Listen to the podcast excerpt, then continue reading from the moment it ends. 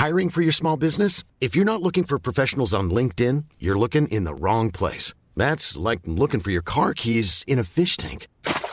LinkedIn helps you hire professionals you can't find anywhere else, even those who aren't actively searching for a new job but might be open to the perfect role. In a given month, over 70% of LinkedIn users don't even visit other leading job sites. So start looking in the right place. With LinkedIn, you can hire professionals like a professional. Post your free job on linkedin.com slash people today. Bonjour à tous et bienvenue sur Positron, l'émission qui vous fait un zapping de bons plans tellement excellent que vous n'aurez plus jamais le temps de vous ennuyer.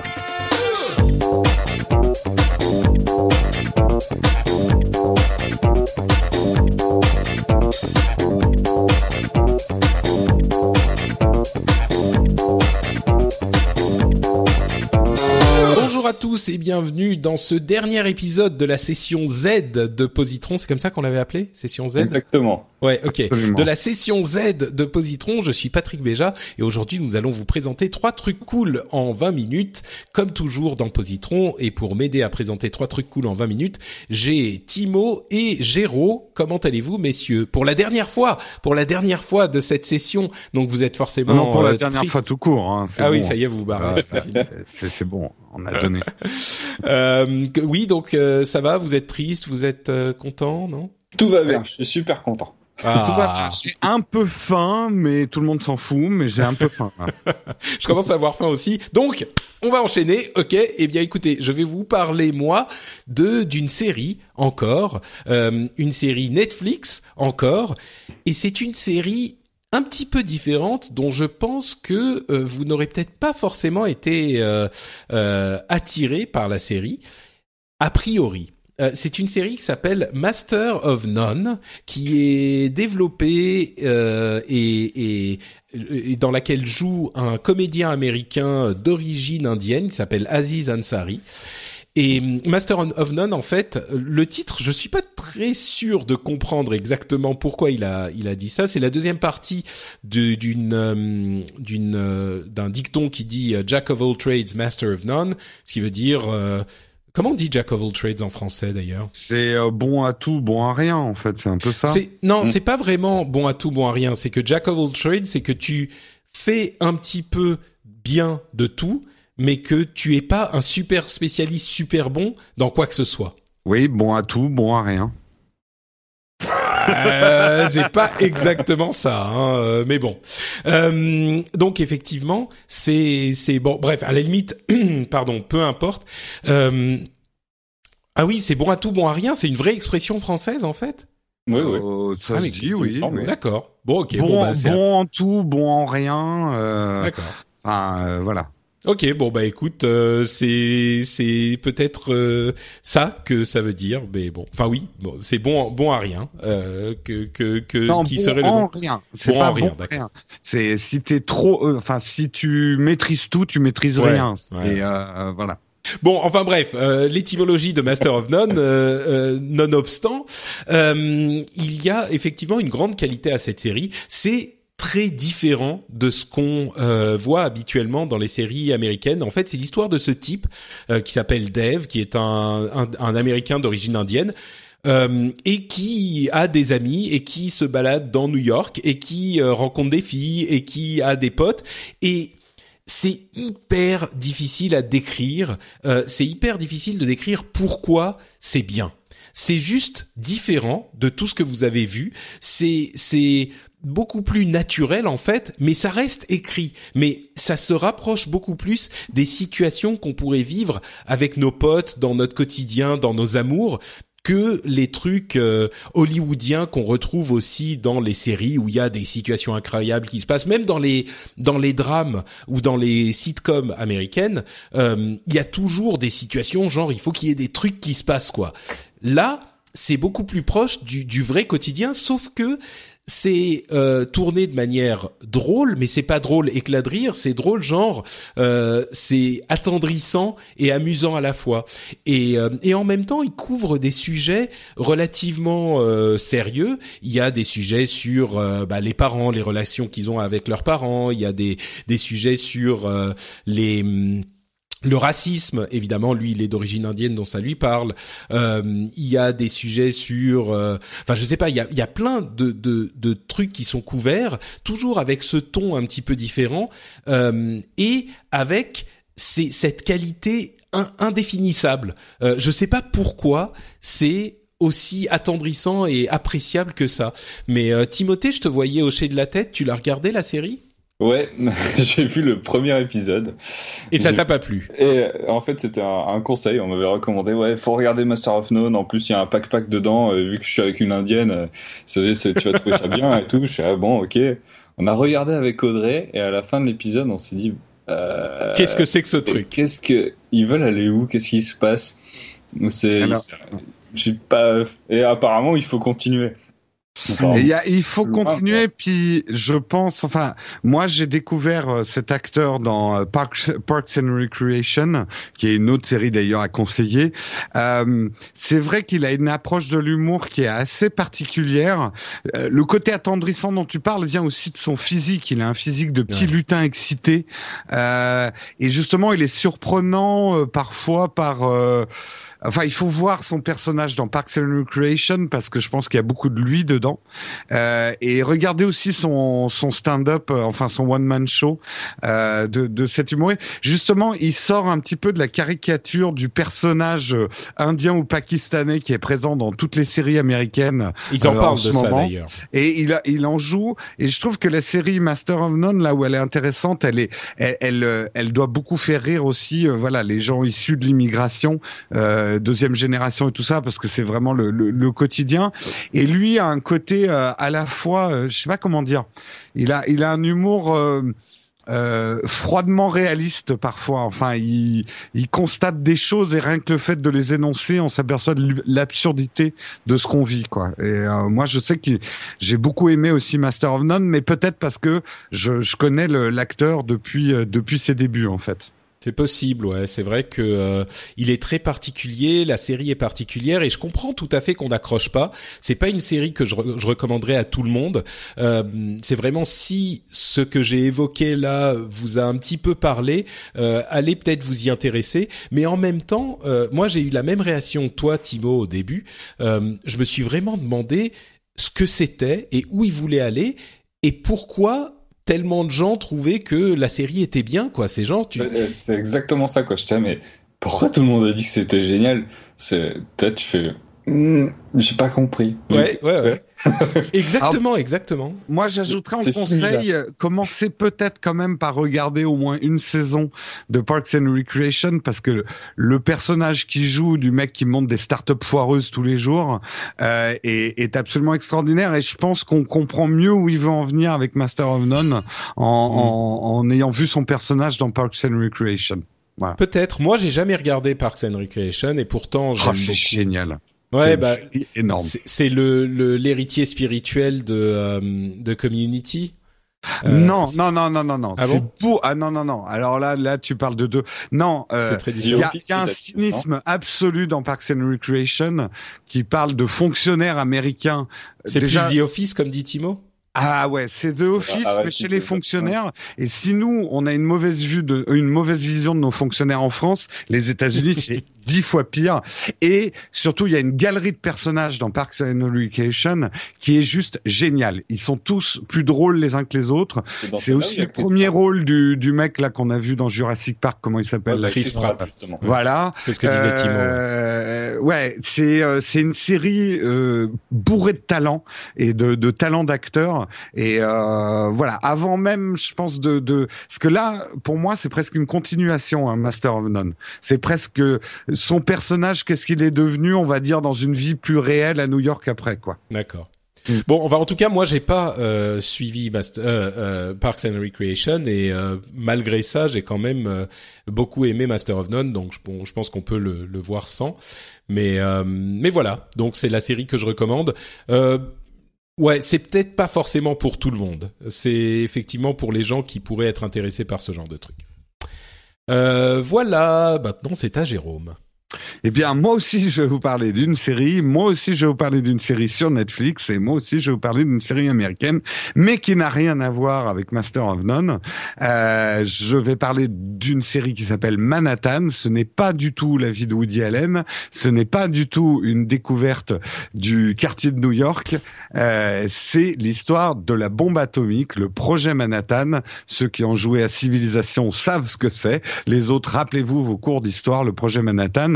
Donc c'est la mise au point, pas l'invention, mais la mise au point. C'est Docteur Manhattan dans Watchmen, non? C'est pas Aussi, mais ça vient de là, hein, Docteur ah, Manhattan. Ah ok, ouais, tu vois, les fils se touchent là. euh, donc c'est une série de 23 épisodes de 42 minutes. Si je dis 23 épisodes, c'est qu'on vient d'annoncer qu'elle est terminée. Donc il n'y a que deux saisons de cette série. Euh, c'est une série qui se déroule en 1943 euh, pendant la Seconde Guerre mondiale dans le désert du Nouveau-Mexique, à Los Alamos, aux alentours de Los Alamos, et euh, c'est donc les autorités américaines qui créent une ville laboratoire complètement isolée pour travailler sur donc le fameux projet Manhattan, ultra ultra secret, la mise au point des premières bombes atomiques qui euh, plus tard sont euh, vont être balancées sur le Japon, les deux bombes atomiques qui ont été lancées sur le Japon. Alors je le précise tout de suite, je sais que je sors d'une longue série sur Positron de séries plus ou moins historiques.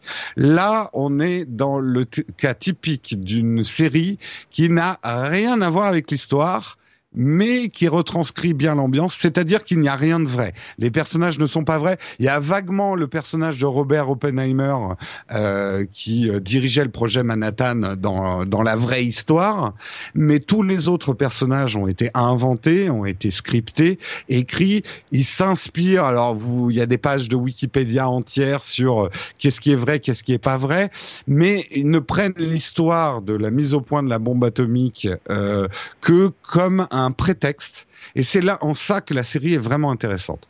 C'est que cette série, c'est un huis clos sur la paranoïa.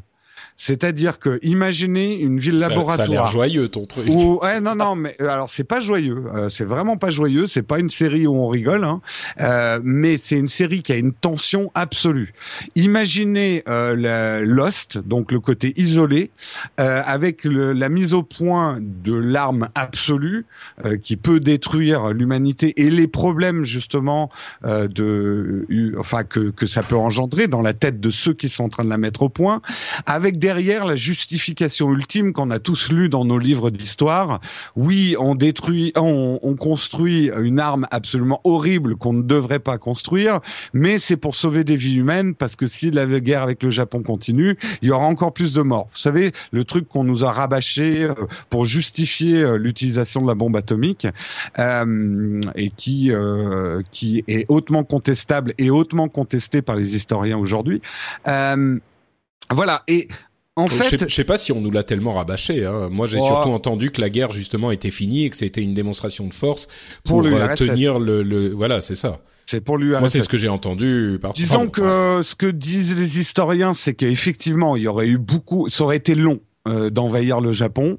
C'était irréversible. Le Japon avait déjà économiquement perdu. Ça. Mais ça aurait peut-être pris deux ans de plus. Mais l'utilisation de la bombe atomique sur des sur des populations civiles était vraiment pour euh, pour euh, pour effrayer l'URSS ou en tout cas avoir un, un levier de négociation beaucoup plus fort euh, avec l'URSS. Mais bon, on va pas rentrer dans le débat historique parce que finalement, si vous regardez cette série qui se passe théoriquement en 1943. En fait, c'est une série sur ce qui se passe aujourd'hui. Le Japon est décrit comme un, peuple aveuglé, complètement euh, complètement fanatique avec des kamikazes euh, qui euh, sont prêts à tuer plein de gens et d'une violence complètement aveugle et complètement euh, voilà c'est la façon dont on présentait un petit peu le Japon euh, aux Américains. Et du coup c'est la justification ultime pour une ambiance ultra sécuritaire d'un d'un petit laboratoire d'une ville laboratoire puisque les, les gens sont obligés d'y habiter où tout est fermé tout est dans la culture du secret tout le monde s'espionne et où le sécuritaire prend complètement le pas sur euh, la liberté, la liberté d'expression, même la liberté de se mouvoir. Euh, L'aspect euh, voilà compétitif des scientifiques entre eux parce qu'il y a plusieurs projets Manhattan on s'aperçoit qui mènent à des choses absolument atroces. Et c'est mis et, ça m'a fait penser un petit peu aussi à Mad Men avec ce côté un monde qui bascule. En fait euh, il y a des tragédies familiales des tragédies amoureuses en même temps que des tragédies scientifiques euh, des projets ratés. Tout ça se mélange dans une espèce d'ambiance huis clos complètement malsaine complètement paranoïaque. Ça fait penser aussi au village du prisonnier. Souvenez-vous cette vieille série. Oui, bien sûr. Euh, ce, huis clos, ce village vraiment huis clos, euh, où tout est permis finalement et où règne la plus grande des paranoïas. Et quand on regarde cette série, il y a des trucs qui font froid dans le dos. Et c'est là où je dis, c'est vraiment un écho de, je dis pas ce qui se passe aujourd'hui, mais on entend des similitudes dans certains discours et la justification du, du sécuritaire euh, face à un ennemi euh, tellement violent, aveugle et inhumain que ça justifie l'utilisation de, de, moyens inhumains pour le, le combattre euh, et ça justifie une privation absolue des libertés fondamentales. Que voilà, je trouve que c'est un écho très intéressant cette série par rapport à notre à certaines choses qu'on peut entendre aujourd'hui aujourd'hui et la justification de certaines choses qu'on peut regarder aujourd'hui. C'est une série divertissante, mais pas, comme tu l'as dit, Patrick, c'est pas une série qui va vous mettre à l'aise. C'est pas une série euh, qui, ça, ça met même un stress. Hein, cette série, elle est, elle est assez stressante.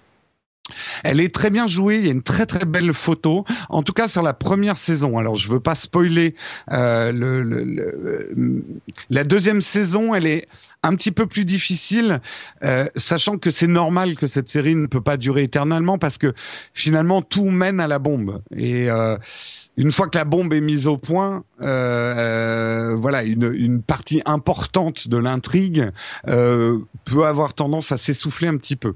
Donc, même si elle s'est arrêtée au bout de deux saisons, je la conseille vraiment quand même.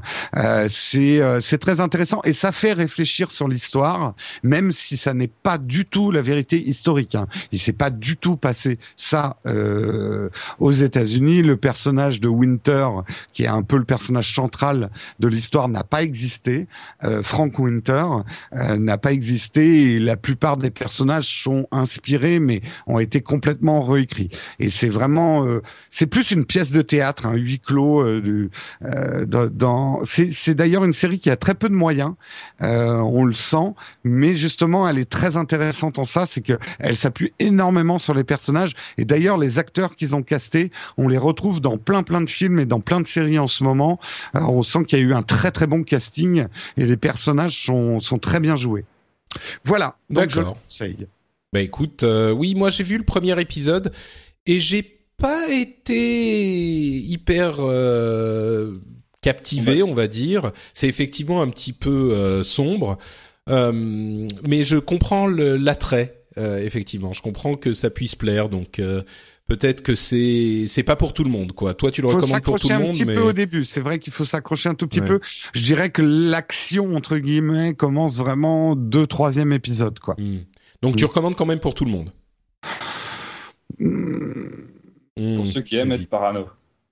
non, si vous aimez, enfin, si vous avez aimé la première saison de Lost, si vous aimez ce genre d'ambiance et ce genre d'intrigue et ces, ces, rapports complexes entre les personnages, je vous la conseille. Si vous regardez des séries pour vous divertir, elle va pas vous divertir dans le sens euh, rire et plaisir, quoi. Bon, alors je, je mets pour fan alors. C'est quand même parce que normalement, alors je le, il faudrait que je le précise plus souvent, mais euh, pour fan, c'est pour les gens qui aiment bien ce genre de truc, et pour tous, c'est que la, le, produit est tellement bon qu'il transcende son genre et que tout le monde devrait le regarder parce qu'il est tellement bon. Là, je sais pas si on est dans ce cas de figure, quoi. Moi, je trouve que tout le monde devrait le regarder pour réfléchir sur ce qui se passe aujourd'hui. Oui, mais ça, c'est autre chose. C'est un autre avis. D'accord. bon, Timo, de quoi nous parles-tu? Mais moi, après une série euh, où on sait pas trop euh, où est-ce que ça va, et puis une série où on est sur la parano, euh, vous regardez trop la télé. Donc euh, je vais vous changer un petit peu. Je vais vous parler d'un roman cette fois. Ah, très bien. Un roman de fantasy qui s'appelle Le Porteur de lumière. Euh, ça c'est la saga complète et moi je parle du tome 1 que j'ai fini de lire qui s'appelle Le Prisme Noir Donc c'est un roman de Brent Weeks et c'est dispo chez Bragellon. donc on suit, on suit Gavin, Gavin qui est euh, le, le prisme. C'est juste l'homme le plus puissant du monde, rien que ça. Il est à la fois grand prêtre et empereur. Euh, ses pouvoirs, son intelligence, son charisme, tout, euh, tout, ça forme ses atouts pour préserver une paix qui est forcément fragile. Ah, mais tu parles de Jérôme là, c'est c'est c'est pas possible. Mais ils l'ont modelé le personnage. Non non, c'est un peu romancé. Hein. Je suis beaucoup mieux que ça hein, normalement. c'est et euh, alors, je sais pas si c'est vraiment le cas pour Jérôme ou pas, mais les prismes ne vivent jamais vieux. Et euh, Gavin ah, sait Ah, mais moi, moi, je suis du genre euh, prisme qui s'accroche, moi. Donc lui, il lui reste 5 ans à vivre. 5 ans et il s'est fixé 5 missions plus ou moins impossibles. Mais euh, bon, voilà, il, veut être, il veut, il s'est fixé ça. Et en, en parallèle de ça, il va découvrir qu'il a un fils donc un, bâtard qui est dans un pays lointain et cette révélation bah, ça met en péril tout tout tout tout ce qu'il a créé tout ce qu'il a mis en place à ce jour. Et dans ce bouquin on va suivre ces deux persos à tour de rôle. Donc Gavin l'être tout puissant et euh, Kip son fils qui est ridicule inutile gros euh, qui qui sert un peu à, rien. Euh, donc j'ai failli dire ah bah là tu décris et, et je vais m'arrêter parce que ça serait trop quoi, en fait. Ah donc, euh, donc on va suivre ces persos-là, mais forcément dit comme ça, on sait pas trop euh, où, ça veut en venir. Donc c'est de la fantaisie. Ça, c'est un monde qui, qui n'existe pas. Il a son système politique euh, particulier, construit de manière très intelligente, mais il y a aussi de la magie. Euh, la magie qui repose sur la, lumière, donc euh, particulièrement l'utilisation des couleurs composant la lumière, d'où le prisme pour Gavin. Lui, il fait ce qu'il veut, il contrôle n'importe quelle couleur. Mais il y a d'autres dans cet univers-là, il y a d'autres créateurs qui peuvent euh, maîtriser une ou deux couleurs ou un petit peu plus, mais pas pas beaucoup. Et ces propriétés-là, ça permet de faire des constructions donc ils peuvent construire des villes complètes rien qu'avec leur magie. Euh, euh, L'utilisation de, ces couleurs ont des propriétés qui leur sont propres. Par exemple, le bleu est moins flexible que le vert, etc. Et euh, ces utilisations des couleurs jouent aussi sur les émotions. Donc si, pour faire un, parallèle euh, assez simpliste, c'est un, peu le même principe que Green Lantern. Je sais pas si vous voyez. Hmm. Donc ils ont ils ont le, ils ont leur bague qui leur permet de faire des constructions etc. Et c'est par rapport à leur leur émotion qu'ils ont été qu'ils ont euh, reçu telle ou telle couleur de bague. Ben là c'est un, peu le même genre sauf que là c'est à la naissance tu tu contrôles euh, telle ou telle couleur mais c'est euh, c'est comme ça. Et tout cet univers est est composé de manière hyper incroyable. C'est c'est très intelligent. Il y a des détails de partout. Tu, quand tu lis, tu vois la, ville qui est composée que de constructions euh, magiques, tu, tu, la vois et tout, tu l'imagines très bien devant tes yeux, tu comprends comment fonctionne cette magie et tout, tu comprends les enjeux qu'a Gavin pour euh, pour contrôler tout ça. Euh, tout n'est pas blanc ou noir. Gavin est, tout puissant. Certes, ah bah non, tu viens de nous dire qu'il y a du bleu et du vert et tout ça, donc forcément. Exactement. ah, l'humour. On retrouve un petit peu de la qualité de l'humour de d'Upload là. Euh, continue, continue. Fais comme si j'avais rien dit. Du coup, bah, la personne toute puissante, il n'est pas arrivé là juste comme ça du jour au lendemain. Il y a forcément eu des, complots, des petits trucs qui, qui l'ont amené jusqu'ici, des trucs un peu plus sombres. Et euh, Équipe, qui est le, personnage inutile de base, qui va euh, commencer à se révéler au fur et à mesure, qui euh, c'est le fils d'eux quand même, donc il y a certains trucs qui, qui reviennent. Euh, et ces deux persos sont vraiment vraiment intéressants. Tout l'univers qui, qui, a été composé, toutes les relations politiques, les enjeux de la guerre qui, qui qui risque d'arriver, l'ennemi qu'ils vont devoir affronter, etc., sont très très bien écrits. Et euh, c'est pas parce que c'est un méchant que c'est forcément aussi un gros méchant qui est qui est totalement débile. Donc c'est euh, il y a toujours c'est intelligemment écrit qui est, qui est, génial euh, à découvrir derrière.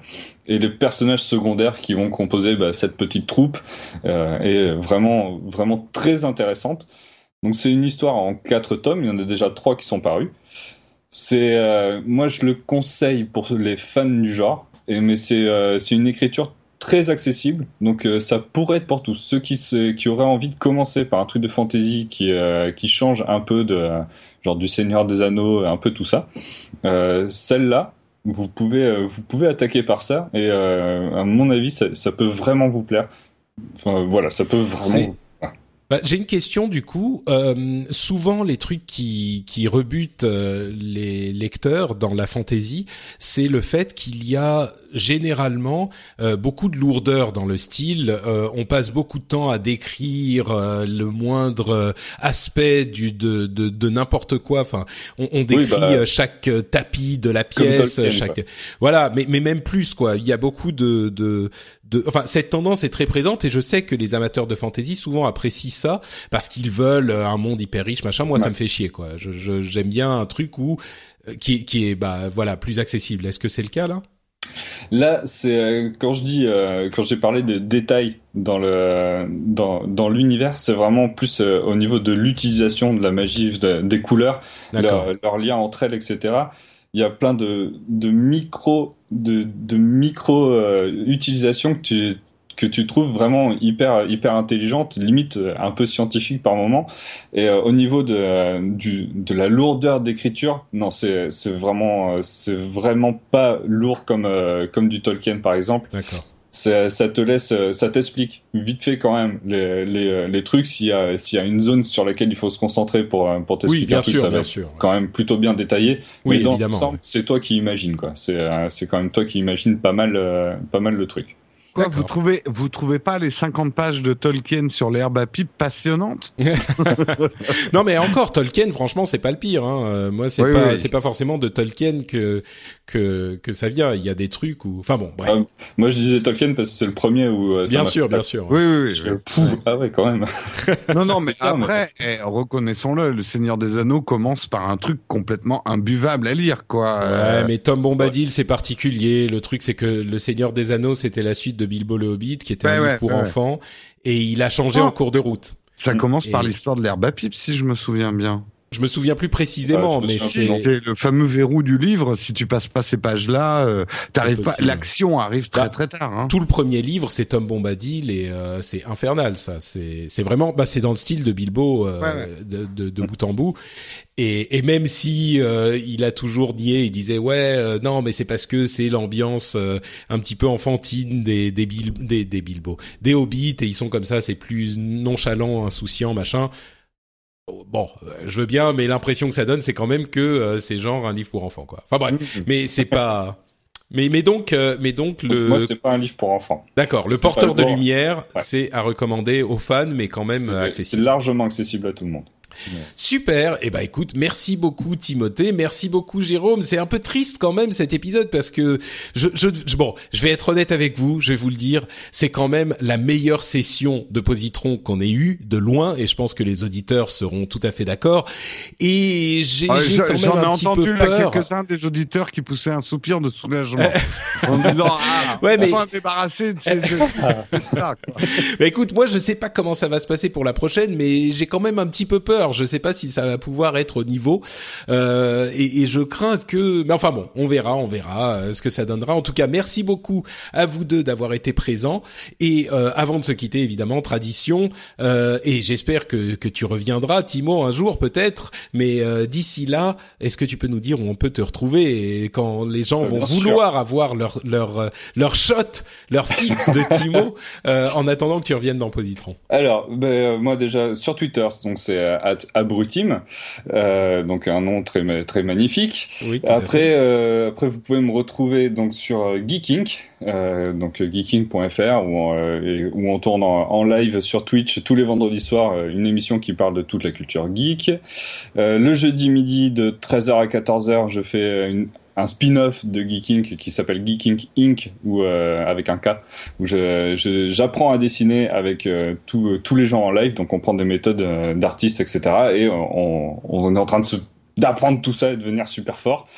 Et le dernier truc, c'est Too Many Books que je présente avec Audrey, qui est dans Geeking aussi, bizarrement, euh, où on parle plus de comics et de et de romans en règle générale, un peu comme j'ai fait avec le Porteur de lumière par exemple.